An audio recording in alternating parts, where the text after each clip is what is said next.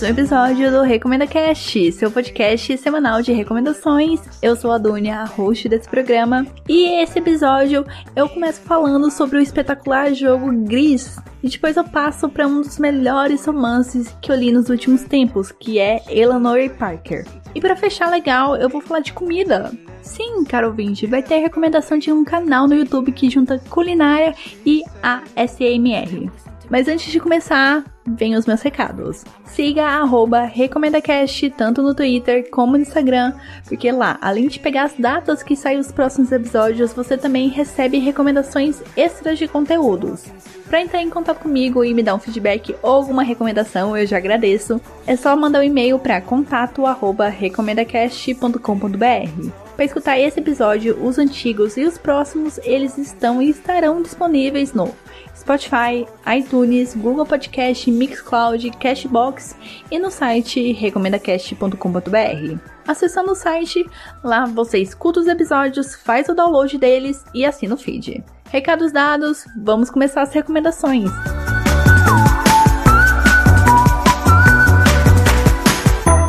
January, time went by.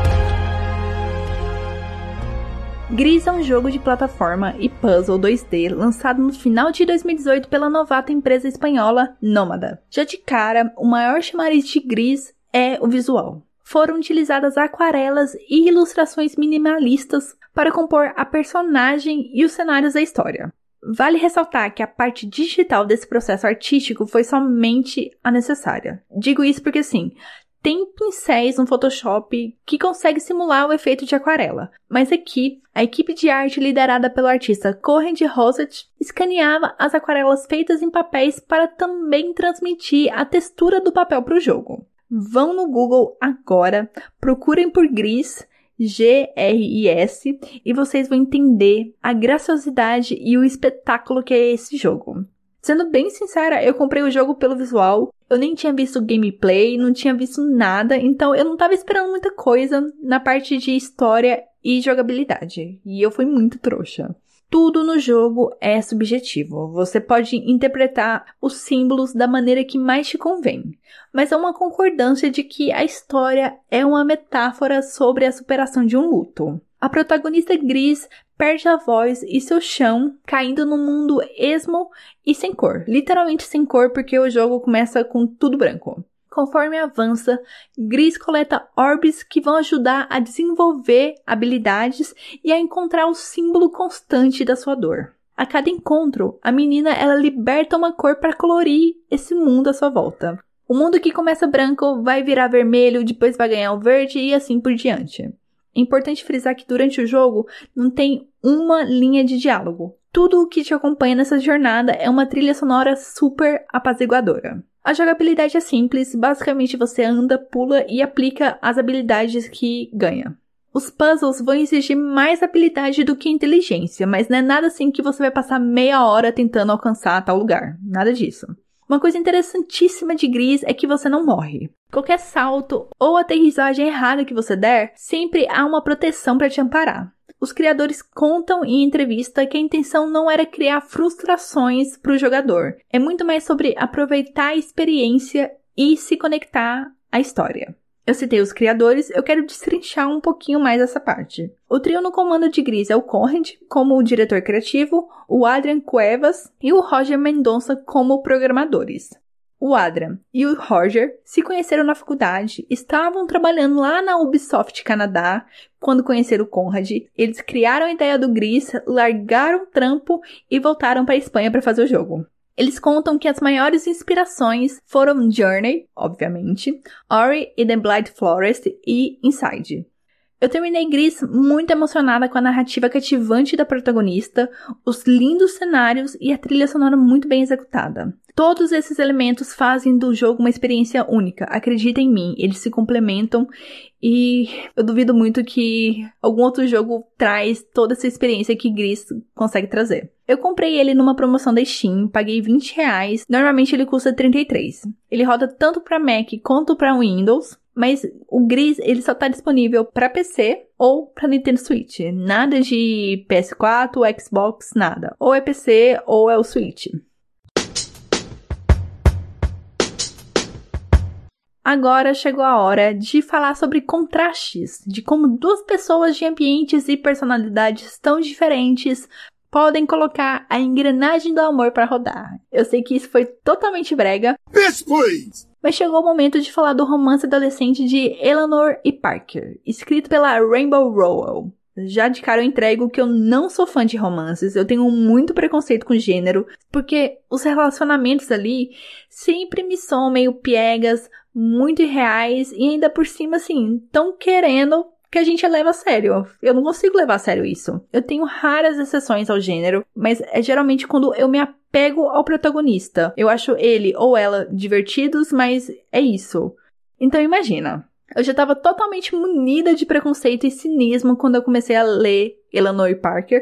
Tipo, que coisa mais revirante de olhos do que um romance envolvendo adolescentes? E eu ainda tinha o sentimento de que a Rainbow Rowell era uma autora super hypada. Porque eu comecei a ler Fangirl e eu achei assim super chato, eu larguei o livro no meio. Nem terminei.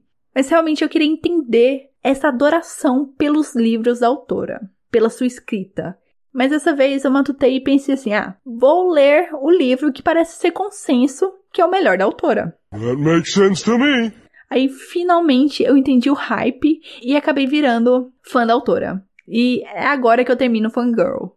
Eleanor Parker é o relato de um romance improvável entre uma garota gorda, pobre, com escolhas excêntricas de vestuário, vinda de um lar disfuncional, com um garoto quieto, mestiço de um certo modo popular e com uma família harmoniosa. A conexão entre os dois surge no ônibus da escola através do interesse da Eleonor nos quadrinhos que o parque lê. Tudo dá a entender que a história se passa nos anos 80, porque Após esse interesse pelos quadrinhos, o parque começa a gravar fitas com músicas e artistas para a Eleonor conhecer e assim eles vão se aproximando e se apaixonando. O livro ele aborda temas como gordofobia, bullying e violência doméstica sem passadas de pano, de uma forma bastante verídica. Por mais que aborde esses temas densos, a narrativa ela consegue trafegar entre o cômico e o dramático com muita naturalidade.